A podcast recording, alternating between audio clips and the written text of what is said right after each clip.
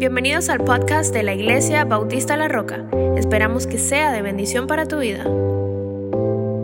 Y bueno, eh, eh, Pablo está escribiendo a los filipenses y hay unas cosas muy eh, particulares en esta carta de Pablo a los filipenses. Obviamente la semana pasada dimos un poquito de introducción en cuanto a esto y solamente quiero recordarle tres o cuatro cosas importantes que mencionamos la semana pasada en cuanto a esta carta. Primeramente, Pablo en el versículo 1 y 2, Pablo está siguiendo un patrón que en aquel tiempo se utilizaba. Siempre un saludo de la persona de quien venía, el saludo y luego el, nombre de la persona que estaba recibiendo esta carta.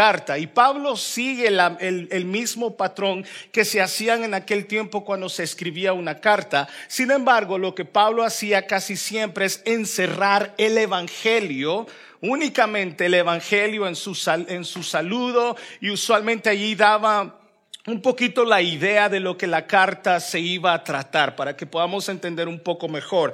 Y en el versículo 1 y 2, Pablo ya de por sí deja por sentado, eh, primeramente, de que está hablando a la iglesia directamente y segundo, está hablando a los creyentes o a los santos. Pablo ha ofrecido un modelo, primeramente, de lo que significa poner los intereses de los demás y del evangelio antes del suyo propio. Ok, lo decíamos la semana pasada, Pablo está preso y encontramos algo muy interesante en la vida de Pablo o en el ministerio o en el carácter de Pablo y es que Pablo está gozoso, está preso pero está gozoso, está preso pero está gozoso, está sufriendo pero está gozoso, tiene hambre pero está gozoso, lo han castigado, le han dado latigazo, le han dado con vara pero está gozoso. Y la pregunta del millón era, ¿cómo es posible que un cristiano o una persona, a pesar de estar en esa situación,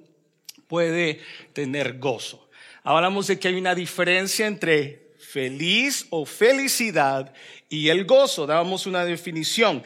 Pero en este caso, Pablo está pensando únicamente, o en el momento que está escribiendo, está orando, está pensando en los filipenses. No está pensando cómo salir de la cárcel, no está pensando cómo prestar dinero para buscar eh, su salida, ¿verdad? Aunque en algún momento también antes tuvo la oportunidad de escaparse de la cárcel y no lo hace. Pablo está pensando en alguien más. La segunda cosa que hablamos la semana pasada que Pablo hace aquí entre el versículo 1, 2 y 3, ha recordado a los filipenses su estatus como santos y eso implica unidad. Lo que Pablo está diciendo y lo vamos a ver más adelante dentro de esa oración intercesora, Pablo le está diciendo a las personas, ustedes los santos, y lo hablamos la semana pasada, usted que está en Cristo, es importante. Pablo le dice, ustedes los santos, ustedes que han sido consagrados, que han sido escogidos, tienen la responsabilidad de la unidad. Lo tercero es que Pablo ha recordado la esencia del Evangelio por el cual está en prisión. Ahora, lo otro que les recordaba a ustedes, cuando nosotros formamos, y Pablo dice, ustedes son partícipes, de conmigo en cuanto al evangelio y aún en cuanto a la prisión es de que estos hermanos no solamente oraban por el apóstol Pablo, sino que también ellos participaban en la expansión del reino. ¿Cómo se hacía esto? Ellos daban dinero, ellos apoyaron a Pablo, ellos defendían el evangelio, ellos hacían varias cosas automáticamente después de haber creído en Cristo. Ahora, esto no solamente tiene que ver con dinero y también decíamos la semana pasada que muchas personas han llegado a decir o a creer que la iglesia en Filipos era una iglesia que tenía dinero y no era una iglesia rica. La iglesia no era una iglesia rica, sino que era una iglesia pobre. Vean lo que dice 2 Corintios 8 del 1 al 5. Una vez más, Pablo hablando a los Corintios, dice así. Ahora, hermanos, queremos que se enteren de la gracia que Dios les ha dado a las iglesias de Macedonia en medio de las pruebas más difíciles, su desbordante alegría y su extrema pobreza abundaron en rica generosidad. dos cosas muy interesantes. La pobreza iba corriendo paralelamente, perdón, con su desbordante alegría. Alegría, pobreza, abundaron en rica generosidad. Soy testigo de que dieron espontáneamente tanto como podían y aún más de lo que podían, rogándoos con insistencia que les concediéramos el privilegio de tomar parte en esta ayuda para los santos. Incluso hicieron más de lo que después eh, perdón, de lo que esperábamos, ya que se entregaron a sí mismos, primeramente al Señor y después a nosotros conforme a la voluntad de Dios empezamos a ver por qué razón el apóstol Pablo amaba tanto esta iglesia que había algo en el que se parecían con el apóstol Pablo. Esta iglesia, después de reconocer el Evangelio, empieza a poner el Evangelio en práctica. De nada sirve que yo diga que Dios es mi Señor, de nada sirve que yo cante, tu fidelidad ha sido fiel y siempre siguiéndome, whatever lo que estábamos cantando ahorita. De nada sirve que lo, que lo cantemos, de nada sirve que cuando oremos digamos Señor, si nuestros hábitos no han cambiado. Los hábitos de esta iglesia habían cambiado. La manera de pensar de esta iglesia había cambiado de tal manera que dieron de sí mismos incluso se entregaron en las áreas que muchos de nosotros no estamos dispuestos a dar. Todas las áreas, Señor, toma todas mis áreas. Toma mi tiempo, toma esto, pero no toques mi cartera. Esto no era el concepto de Filipenses.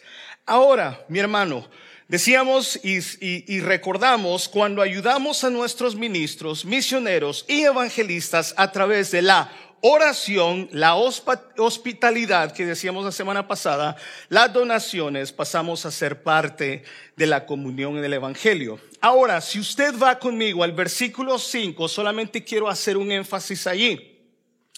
Vean lo que dice Pablo, y por vuestra comunión en el Evangelio, ¿desde, desde cuándo? Desde el primer día. Note, desde el primer día hasta ahora.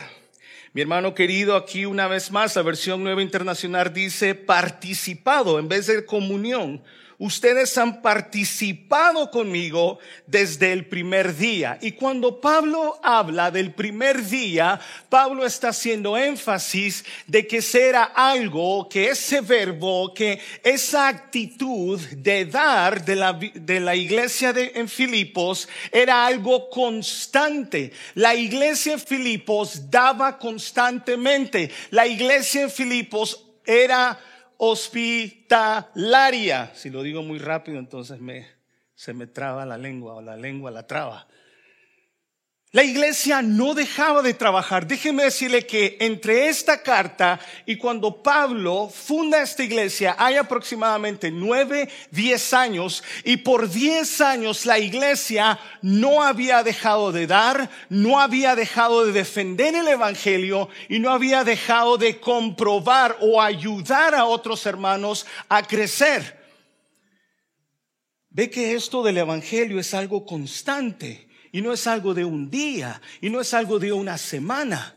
Pablo dice, ustedes, ustedes realmente son hijos de Dios. Y yo lo vamos a ver, mi hermano querido, no nos podemos cansar de hacer el bien. Hay personas que pueden trabajar, trabajar, trabajar y después de dos años dicen, I give up.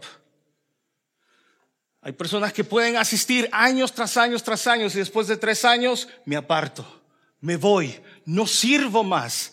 Pablo aquí está recordando a los filipenses, mi hermano querido, la importancia de ser constantes y esto, mi hermano querido, llenaba de optimismo el corazón de Pablo. Dice Galatas 6:9, no nos cansemos de hacer el bien, porque a su debido tiempo cosecharemos si no nos damos por vencidos. Ahora, no nos podemos dar por vencido, no para nosotros salir bien, sino para glorificar a Dios. Esta iglesia nunca se dio por vencido y esta iglesia nunca dejó de dar, nunca dejó de ayudar, nunca dejó de orar, pero nunca dejó de amarse. Y esto requiere de mucho. Pero esto requiere, mi hermano querido, sobre todo de Cristo en nuestras vidas. No hay nada más palpable, mi querido hermano, cuando, cuando, leemos esta carta tan preciosa y hablando del testimonio de los filipenses, no hay nada más palpable en cuanto a la salvación que uno, el cambio de nuestro estilo de vida y nuestros hábitos. Cuando Cristo viene a nuestro corazón, nuestra actitud cambia. Cuando Cristo viene a nuestro corazón, nuestra manera de pensar cambia. Hablábamos acerca de esta mujer que se convirtió, leíamos Hechos la semana pasada Y esta mujer, cuando se convierte a Cristo, cuando da su vida a Cristo, a Cristo, perdón, lo primero que hace es Hermanos, por favor, quédense en mi casa. Después que ellos salen de la cárcel, regresan a la casa de esta mujer. Mi hermano querido, cuando Cristo viene a nuestra vida, nuestro corazón cambia. Cuando Cristo viene a nuestra vida, nuestra manera de pensar cambia. Segundo, no hay nada más palpable en cuanto a la salvación que cuando oramos, pese a las circunstancias, y nuestra actitud hacia el prójimo cambia. No podemos decir, nos dice la Biblia, que amamos a Cristo y detestamos a nuestro hermano. No hay semejante cosa. Y lo tercero, mi querido hermano, es que no hay nada más palpable en cuanto a la salvación que la aceptación del Evangelio. No solamente el aceptarlo, sino también el ser partícipe de ellos. Tenemos una gran responsabilidad cuando Pablo le recuerda a los filipenses, ustedes que están en Cristo, ustedes son partícipes también del Evangelio lo que quiere decir que si usted es creyente, usted también es responsable no solamente de apoyar, sino también de expander el Evangelio, que es algo que lo hacían los hermanos en Filipos. Ahora, el versículo 6, si va conmigo hasta el versículo 6, dice, y estando persuadido o convencido de esto, que el que comenzó en vosotros la buena obra, la perfeccionará hasta el día de hoy. Si usted recuerda en el versículo 1, y como le decía al principio, Pablo dice, ustedes los santos que están en Cristo Jesús, Pablo está haciendo énfasis que aquellos que son de Cristo están siendo testigos de una obra en sus vidas. Tome en cuenta esto, porque cuando usted viene a Cristo, su vida empieza a cambiar, como lo decíamos ahora. Usted es testigo de la obra que Cristo está haciendo en su vida. La semana pasada me decía un hermano antes que se fuera, si usted me hubiese conocido hace 5 o 10 años, usted hubiese pensado que, que yo no tenía ningún remedio. ¿Conoce personas usted así? Yo conocí una pareja, todavía los conozco en Nueva York esta señora se casó, esta muchacha se casó, en ese tiempo era una muchacha, se casó con una persona no creyente, él era creyente. Pasaron 20 años, quizá, un poquito menos, 20 años de desprecio, 20 años de tantas situaciones que, un, que una persona que no conoce a Cristo hace. Y hace creo que 10 o 15 años se convirtió al Señor. Y ahora es un gran predicador, un gran maestro. Cuando yo supe, yo ya estaba estudiando en, Houston, cuando yo supe que él entregó su vida al Señor, yo decía, no lo puedo creer. Como hombre no puedo creer. Pero cuando yo veo ese tipo de milagro, yo tengo que aceptar que Cristo tiene el poder de cambiar a cualquiera. Y mi hermano, esto es tan importante que la prueba de que usted es cristiano es que Dios está trabajando en usted, en mí, pero no se acaba allí, sino que Pablo lo que dice, esa, esa obra en usted no ha terminado, sino que Dios la sigue trabajando. Dios está trabajando en usted constantemente. Yo no sé usted, pero trabaja en mí en tantas cosas, principalmente la paciencia. Dios trabaja en mi paciencia todos los días y por eso siempre le digo al hermano, hermano, tenga cuidado cuando le diga al Señor, Señor, dame paciencia, porque la única manera de aprender son los problemas. La única manera de saber sumar son problemas, ¿verdad? Dos más dos. La única manera que usted aprende algo es por medio de los problemas, si no, entonces nosotros no crecemos. Así que tenga cuidado cuando pida paciencia. Yo a veces digo, Señor, dame, Señor, La obra de Dios por nosotros, mi hermano querido, empezó cuando Cristo muere en la cruz en nuestro lugar, su obra comienza. Luego viene el Espíritu Santo nuestra vida y empieza a trabajar en nosotros. Usted ve que el mundo habla de esa vocecita, de cuando veíamos muñequitos, dibujaban aquí eh, un santito o un angelito y luego aquí un diablito. Así el mundo los reconoce. En nuestro caso, tenemos un espíritu dentro de nosotros que nos recuerda nos dice, por ahí no, esa decisión no. Pero también es un espíritu que cuando vienen problemas a ustedes y cuando viene enfermedad, también tenemos un espíritu que nos da fortaleza y nos ayuda a orar o presentar nuestras peticiones delante de Dios. Nunca voy a olvidar cuando me dijeron que salí positivo en el COVID. Nunca, mi hermano querido, si la iglesia, después que termine esta pandemia, porque aparentemente nunca va a terminar, porque ayer salió el Omicron, mañana sale el charlotón, y todo el mundo friqueado y todo el mundo poniéndose inyección tras inyección y vamos a terminar todos pullados. Pero jamás voy a olvidar, mi querido hermano, cuando me dijeron, estás positivo. Y después nos dijeron una semana después, tu hija y tu, y tu esposa están positivos. Solamente recordaba, estando solo en mi cuarto, tomando sopa de res sin ningún sabor. Lo único que podía recordar es, Señor, haz tu obra en mí. Aún mi cuerpo temblando, con inseguridad, Señor, no desampares la obra de tus manos. Ahora, mi querido hermano, Dios en medio de la dificultad está trabajando en nosotros. Romanos 8:29 dice, porque a los que Dios conoció antemano, también los predestinó a ser transformados según la imagen de su Hijo, para que sea Él el primogénito entre muchos hermanos. Mi hermano querido, una de las, de las cosas que Dios quiere hacer en nosotros es que seamos como Cristo. ¿Por qué hablamos tanto de la santidad? ¿Por qué hablamos tanto del pecado? Dios de antemano nos ha preparado o nos ha escogido para ser como su Hijo. Pablo describe el proceso de crecimiento y madurez del cristiano que comienza al aceptar a Cristo y seguir hasta que Cristo vuelva. Y eso es lo que leíamos o le hablaba anteriormente en Romanos 8:28. Sabemos además que los que aman a Dios, todas las cosas ayudan para bien. Ahora quiero saltarme un poco más, mi querido hermano, como le decía al principio, el promete, el Dios promete terminar la obra que ha comenzado en usted. No permita que su condición actual le robe el gozo de conocer a Cristo y le impida crecer más en él.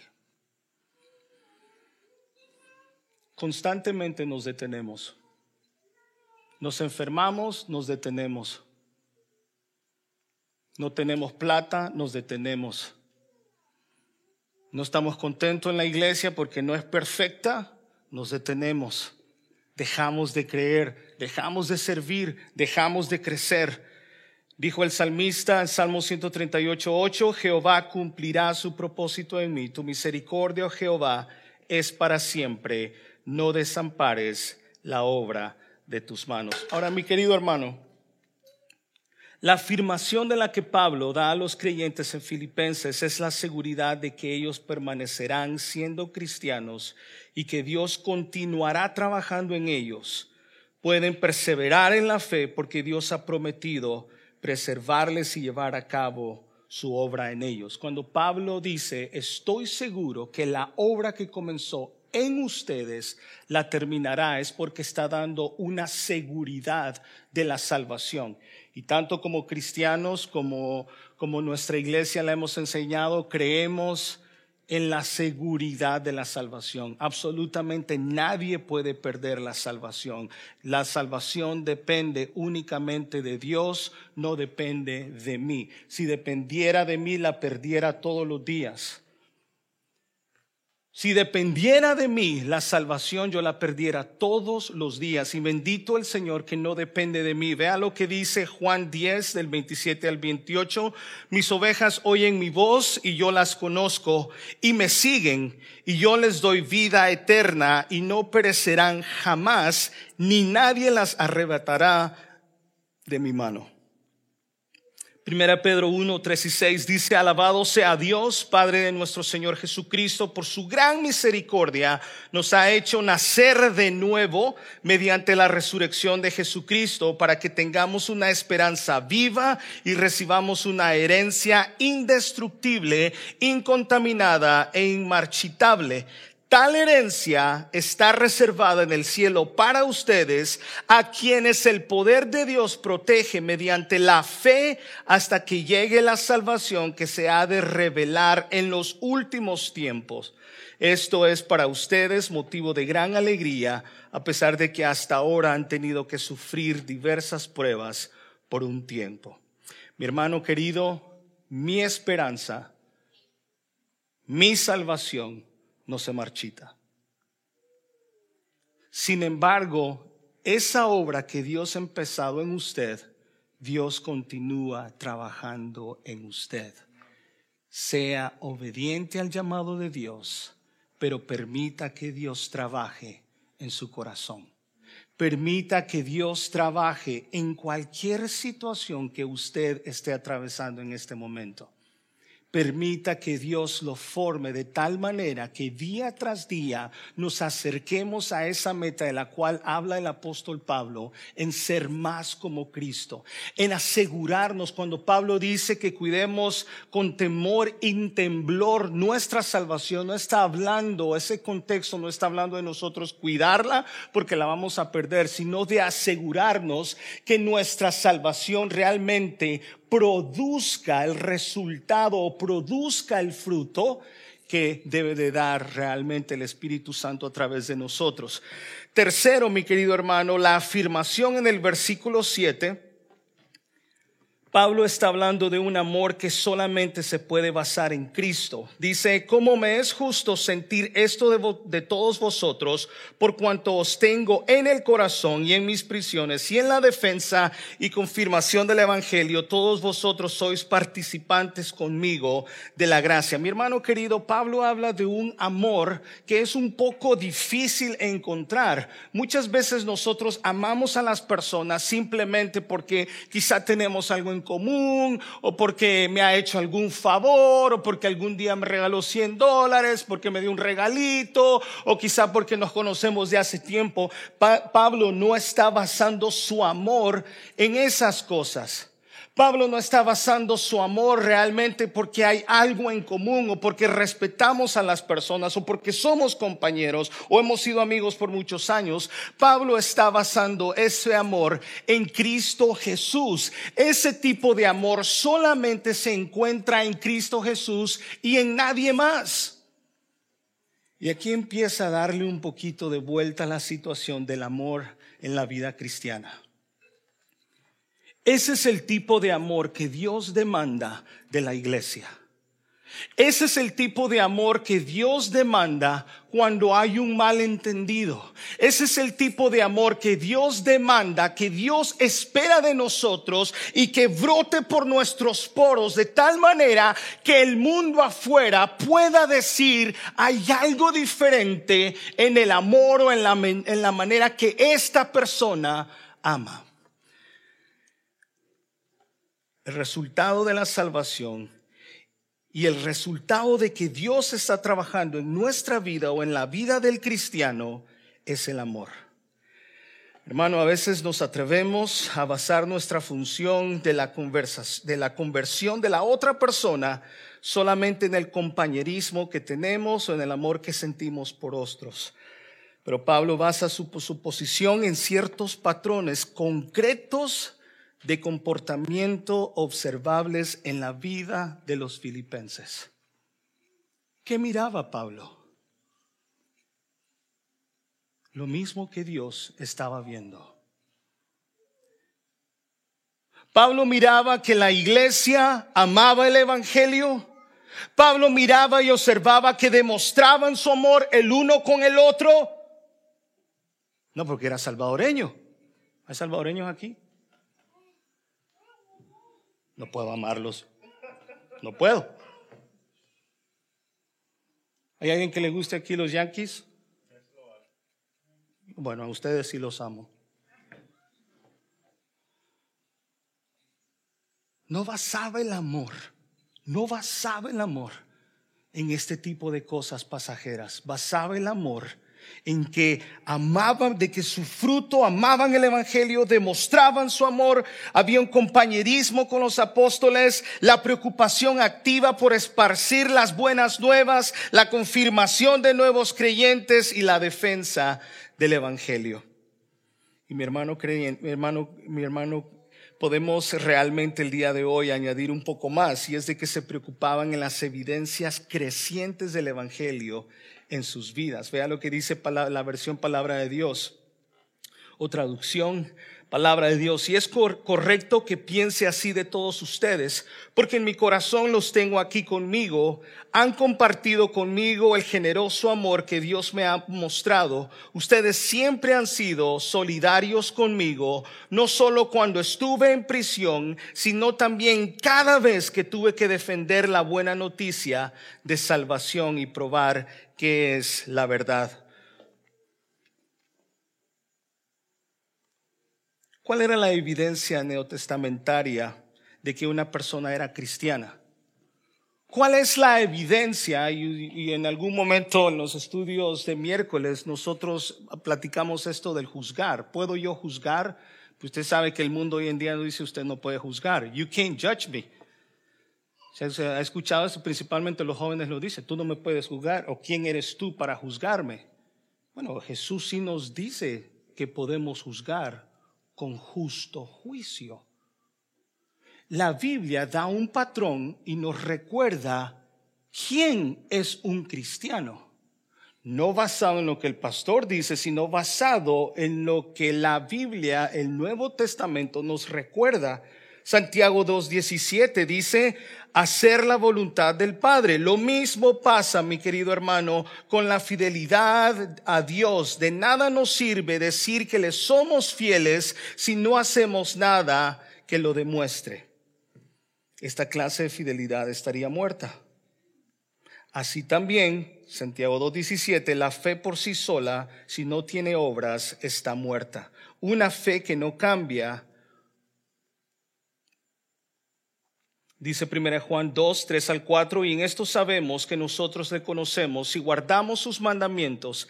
El que dice yo le conozco y no guarda sus mandamientos, es tal, el tal es mentiroso y la verdad no está en él. Mi querido hermano, lo palpable en la vida de los filipenses es que era algo muy natural. El amor en ellos no era algo fingido la risa, la sonrisa con ellos, la comunicación con ellas, con ellos no era algo fingido, no era algo te amo era algo real, era algo palpable, era algo que se podía simplemente ver de lejos. Y eso es tan importante, mi querido hermano, una vez más, no solamente porque el mundo mira la clase de vida o relación que el cristiano tiene entre ellos, sino también es tan importante porque si usted y yo amamos a Dios, Dios espera que nosotros nos amemos. Constantemente en mi cabeza está, ama. Tienes que amar. Pero es que no me nace, es que no tiene que sentir, porque el amor es una decisión. Es que no me nace, es que usted tiene que. Es que no me nace y hay unos que realmente ni se ayudan para ser amados. Sí, hay unos que no se ayudan ellos mismos para ser amados. Pero ese no es mi problema. Déjeselo al Señor. Ya el Señor se encargará.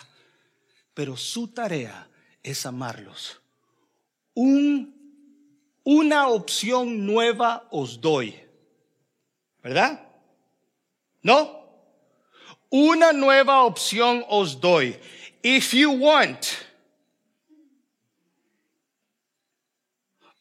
un mandamiento nuevo os doy, que os améis los unos a los otros. No hay opción. Eso es prueba de que Dios está trabajando en usted. Ahora, si usted dice, no, pues, I don't think so. Well, you deal with God. Well, I think, usted pelee con Dios. Pero mi responsabilidad es amar. Está como les decía los muchachos, nos estamos reuniendo, nos estamos reuniendo entre seis a ocho jóvenes adultos en Panera. Está creciendo el grupito, gloria a Dios. Y entonces habían dos. Uno de ellos trabaja en una tienda y entonces el otro fue de compras a esa tienda y dice uno que no lo vio, dice. Y el otro está herido porque no le habló. Dice, estaba enfrente de él, pastor, estaba enfrente. Esto, no es muy en serio, no va a decir que hay división en la iglesia. No, aquí no hay divisiones. Dice, pastor, estaba enfrente y yo todavía le hacía así, lo llamaba con mi mirada y no me miraba. Y le dije, mire, la mejor manera cuando usted esté en, alguna tienda, yo iba a decir algún el nombre de la tienda, no le vamos a publicidad, bueno, no pagan. La mejor manera es que cuando usted ve a alguien de lejos, grítele, grítele, chiflele, fulano. Evada todo tipo de problema. Ame a la persona. Busque a la persona. Si hay desacuerdos, y más adelante en esta carta hubo un desacuerdo en el cual Pablo lo maneja tan bien. Busque a la persona, ame a la persona, esa personita que a veces puede ser una piedrita en el zapato.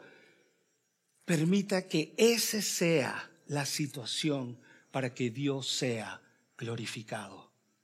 Por eso tengo un pequeño problema cuando llegan las parejas y me dicen, ya no nos amamos. ya no nos entendemos. ¿Es una opción o es un mandamiento? Mi hermano, la vida de los filipenses, una vez más, eran personas que, vidas, que sus vidas habían cambiado rotundamente no era algo a medias. John Wesley dijo lo siguiente, yo determiné a través de su gracia estar dedicado a Dios, darle toda mi alma, cuerpo y sustancia. John Wesley estaba convencido de la imposibilidad absoluta de ser cristiano a medias. No se puede ser cristiano a medias, querida hermana. No se puede ser cristiano a medias querido hermano. Primeramente, ¿está Dios trabajando en usted? Segundo, ¿está dispuesto usted a amar a ese hermano? ¿Está dispuesto usted a amar a esa hermana? El amor de Pablo y su oración. Vamos a movernos más adelante. Vamos a hablar acerca de la oración de Pablo. Vaya conmigo un poco más adelante en el versículo 9. Y cuando lo encuentre, por favor, diga amén, póngale porque se me está durmiendo. El que se está durmiendo, diga amén. ok, muy bien. Vea, ¿cuáles son las peticiones en la oración de Pablo? Y las vamos a llamar el día de hoy metas, las metas de Dios para nuestra vida. ¿Cuántos de ustedes tienen metas para el 2022? Muy bien, dos personas, perfecto. Déjenme hablarles a ustedes acerca de las metas. Yo tengo una meta de bajar Yo tengo varias metas. Tengo varias y ya las empecé a trabajar. Déjeme decirle, ya empecé a trabajar. A veces voy, a veces no voy. Y aunque ya tenemos un par de días de haber empezado el año, déjeme hablarle de las metas que Dios desea que nosotros empecemos a trabajar. Y con esto voy a terminar. Ahora diga amén. Gracias, hermano. Número nueve, dice así. Y esto pido en oración. ¿Qué, Pablo? ¿Qué? ¿Qué estás? ¿Qué, qué querés? ¿Cómo es tu petición? ¿Cómo es tu oración? ¿Cuáles son tus peticiones por la iglesia?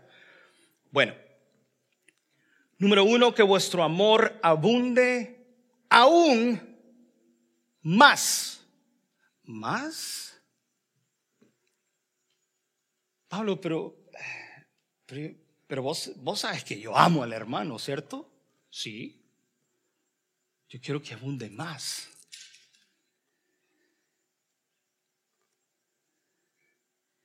Que el amor crezca, esta clase de amor o esa clase de amor autosacrificado es la meta de Dios para la vida del creyente. Y en los estudios de los miércoles estamos estudiando acerca del amor. Estuvimos hablando acerca del amor y este miércoles seguimos hablando del amor, ¿verdad, hermano profesor?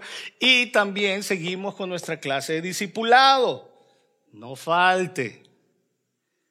Pero la primera meta que Dios tiene para el cristiano es que nuestro amor crezca, que el amor que nosotros como cristianos realmente pueda botar cualquier obstáculo, cualquier indiferencia, cualquier palabra que quizá utilizamos mal, cualquier indiferencia, cualquier malentendido, que nosotros podamos amarnos de tal manera que estemos dispuestos a perdonar. ¿Cuántas veces debo de perdonar?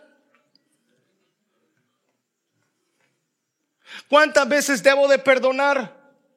Es una opción. Perdonándoos los unos a los otros.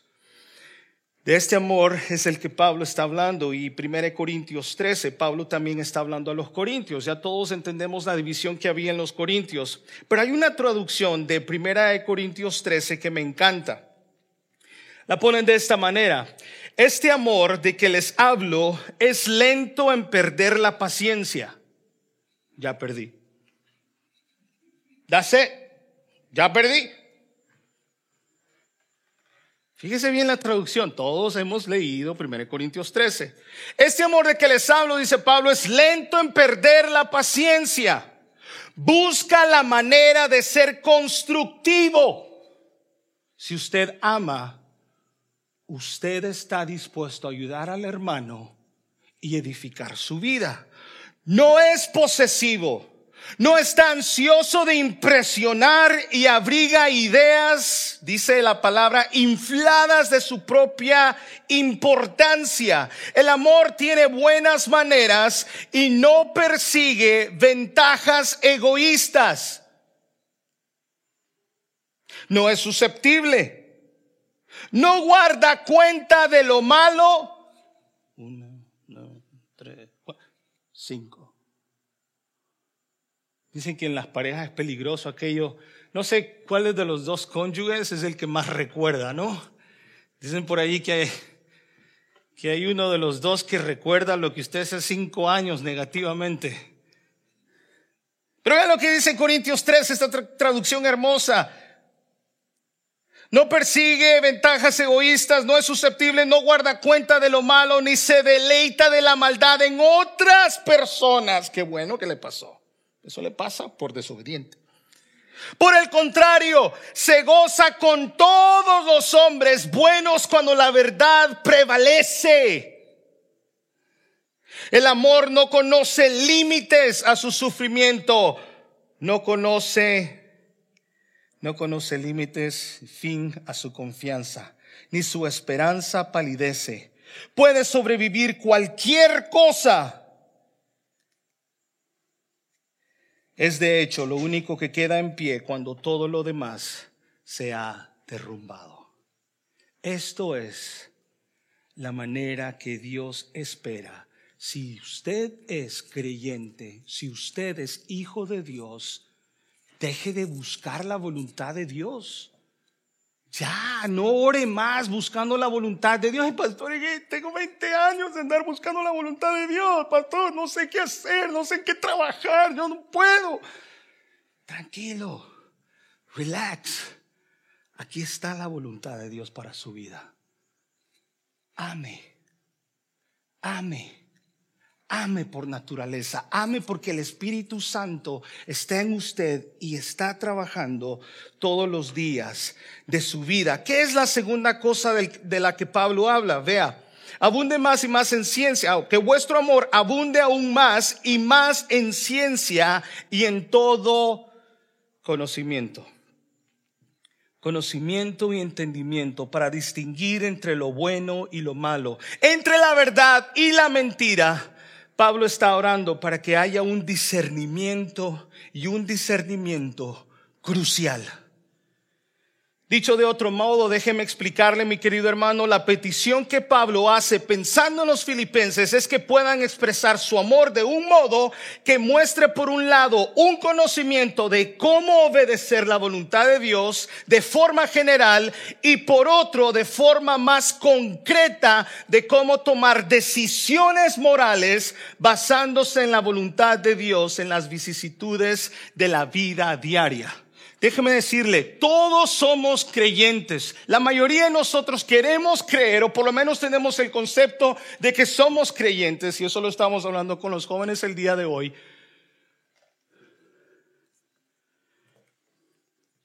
Pero no hay nada más real en la vida del cristiano que poner en práctica los mandamientos de Dios todos los días, dentro del templo, afuera del templo.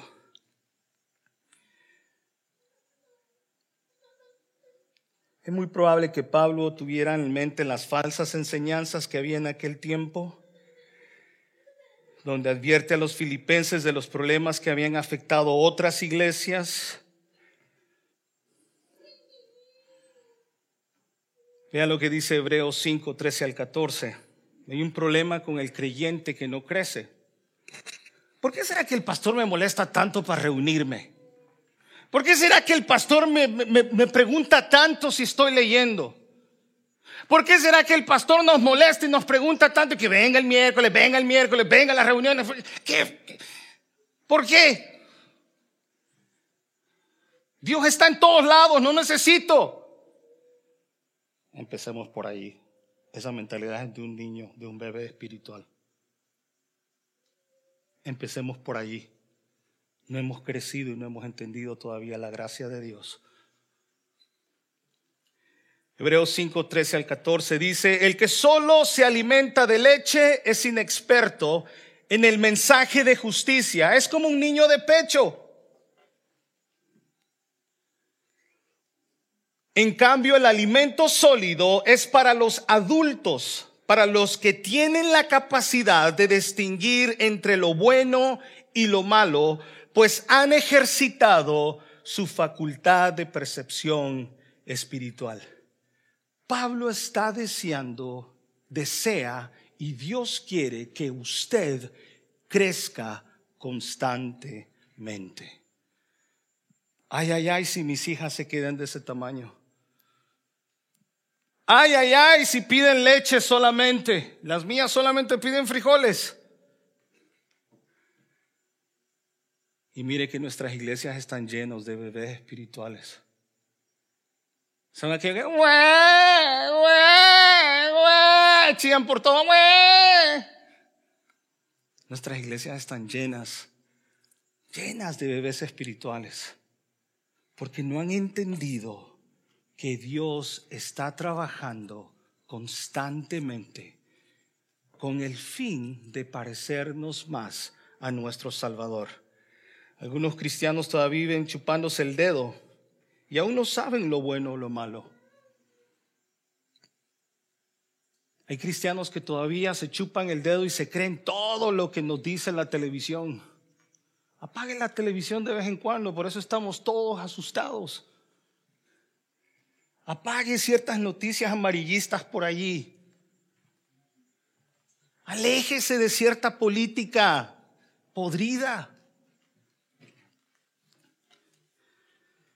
Lastimosamente, mi querido hermano, hay cristianos que han caído en este problema. Isaías 5:20 dice, hay de los que a lo malo dicen bueno y a lo bueno malo, que hacen de, de, la luz tinieblas y de las tinieblas luz, que ponen lo amargo por dulce y lo dulce por amargo. ¿Sabe cuál es el problema? ¿Sabe por qué a veces nosotros no sabemos qué hacer? ¿Sabe por qué a veces no sabemos cómo hacer ciertas cosas? Porque no hemos crecido. Hay una paciencia que el Señor está trabajando en mi vida y tengo que decirle a mi hija constantemente, esto no se hace así, esto se hace de esta manera y es constante y constante. Ese acorde no es así.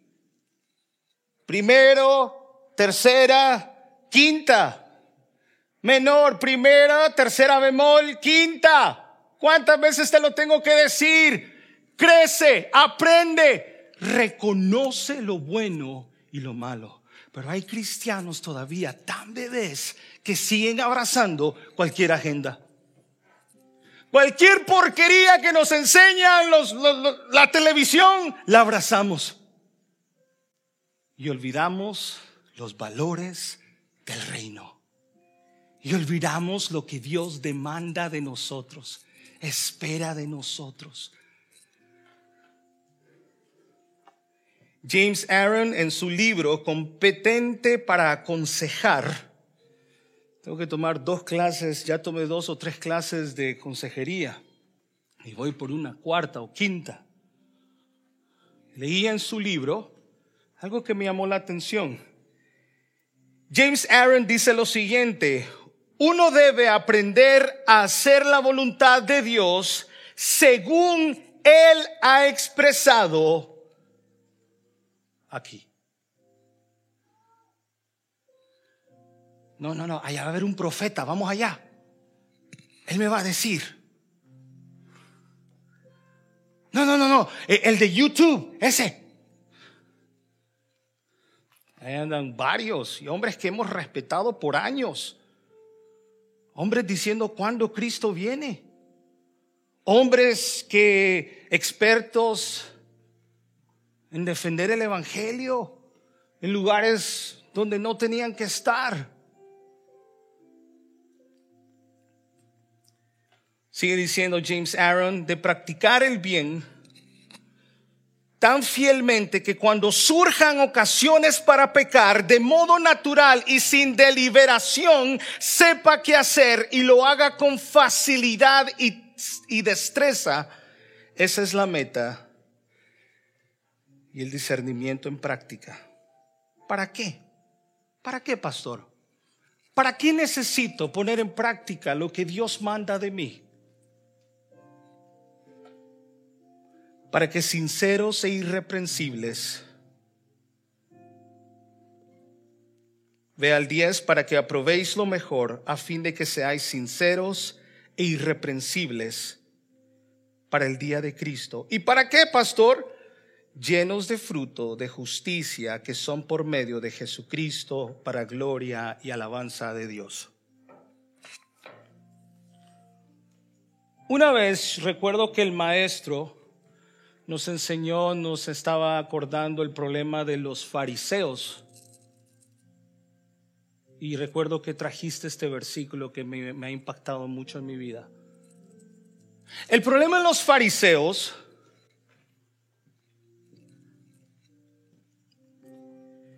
es que se vestían muy bien el domingo.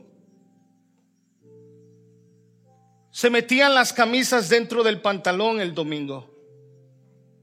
El problema con los fariseos es que eran muy celosos de lo moral, de la ley. Y Jesús les dijo una vez, limpien lo de adentro primero. Limpien el vaso por dentro, porque por afuera todo se escucha muy bien. Lo que Pablo nos está acordando en esta carta, en este pasaje, mi querido hermano, es que hay mucha religión externa y muy poco amor en la iglesia. Lo que Pablo nos está acordando es que el domingo no es suficiente. Que cualquier sacrificio que nosotros hagamos, si no viene con las intenciones de agradar a Dios, no sirve de nada. Una vez en una reunión pastoral me preguntaron, pastor, ¿usted qué prefiere? ¿Cantidad o calidad?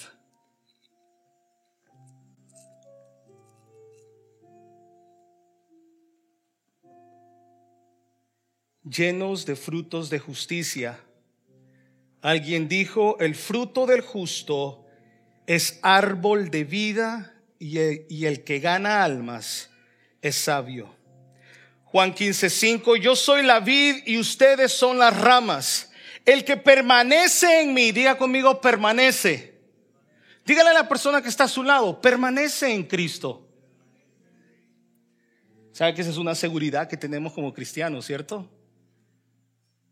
Nada de lo que usted haga hoy o mañana, nada de lo que haga yo, si soy escogido, nada me apartará del amor de Cristo. Amén. Yo soy la vid y ustedes son las ramas. El que permanece en mí, como yo en él, dará mucho fruto. No frutos. Separados de mí, no pueden ustedes hacer nada. ¿Ha notado usted que hay cristianos que llevan años en el Evangelio sin fruto? Yo he conocido tantas personas, tanto conocimiento, tantas historias. Yo era maestro de escuela dominical. Yo estudié en este instituto bíblico. Yo me gané ocho personas para Cristo. Yo me levantaba a las cinco de la mañana a tocar puertas en mi rancho. He escuchado todo tipo de historias. Mi única pregunta es, ¿dónde estás hoy? ¿Qué fruto llevas? Mi pregunta es, ¿amas a tu hermano? ¿Piensas en tu hermano? Decíamos la semana pasada, oras por tus hermanos a pesar de la dificultad. Cuando usted está muy grave, ora por usted o ora por sus hermanos. Es lo que Pablo estaba haciendo. Póngase de pie, hermano, por favor.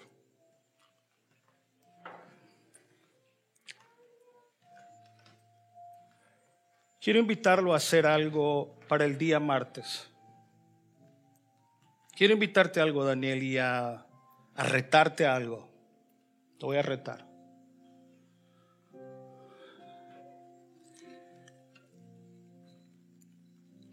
Este problema de la pandemia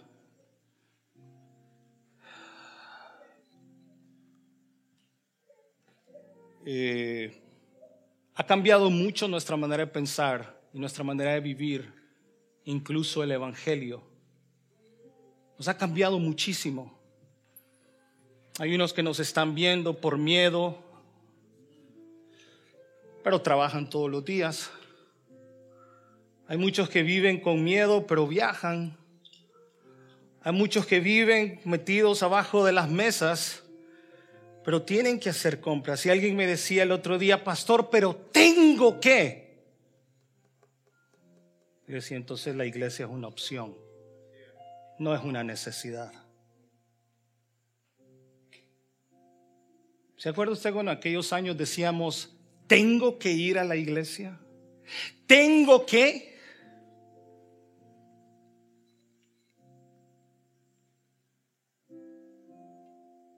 Hay muchos que tienen miedo y ¿sabe por qué?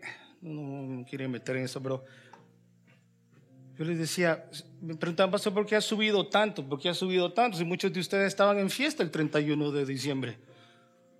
¿Por qué ha subido tanto? Porque muchos de ustedes estaban celebrando Navidad juntos y sin máscara y saludándose. ¡Eh, ¡Feliz Año Nuevo! con copitas. ¿Cómo no quiere que suba esto? Es absurdo.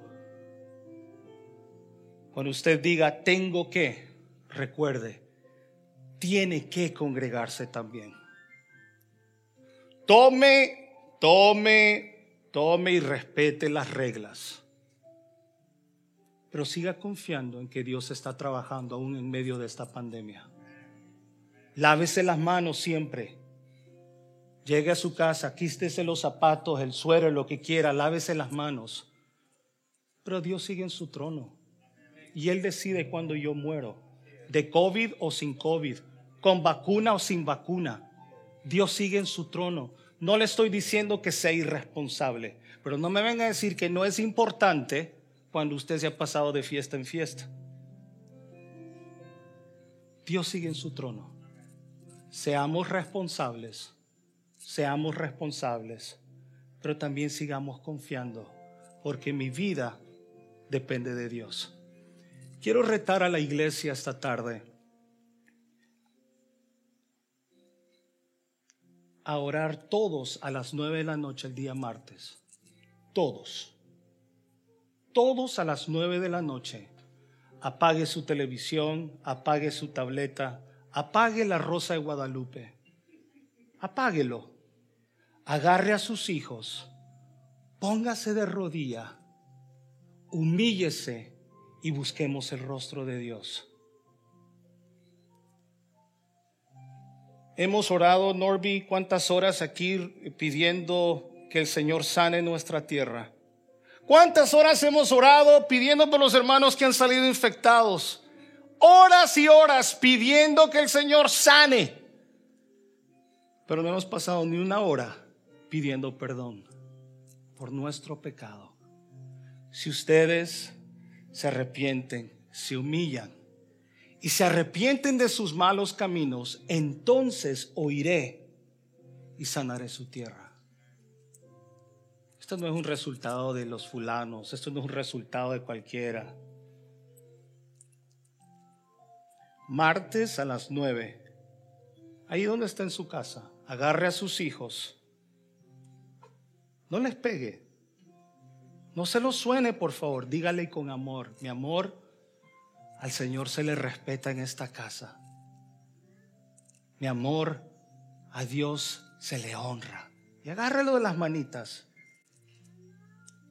Agarre la mano de la persona si se siente cómodo, por favor, que está a su lado. Si no, no. Y si es su cónyuge, agárrelo, por favor. Ore por la persona que está ahí, ya estamos terminando. Ore por la persona que está a su lado. En este momento, tome tres minutos y diga, Señor, gracias por esta persona que está a mi lado. Gracias porque me permites estar con esta persona.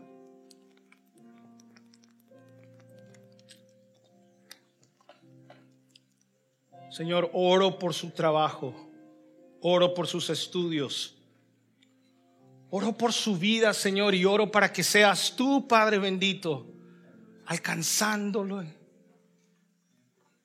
abrazándole, convenciéndole, amándole constantemente. En esos momentos de oscuridad, Señor, queremos estar en tus brazos. En esos momentos difíciles, Señor, queremos estar en tus brazos. Queremos probar de tu amor, Señor. Ya hemos probado también tu misericordia. Pero, Señor, que tu Santo Espíritu nos convence y tu Santo Espíritu, Señor, nos regrese a casa. Gracias por este día, gracias por la semana que viene. Y gracias, Señor, porque eres un Dios perfecto. En Cristo Jesús, la iglesia dice un fuerte amén. Un aplauso fuerte a su Señor, por favor.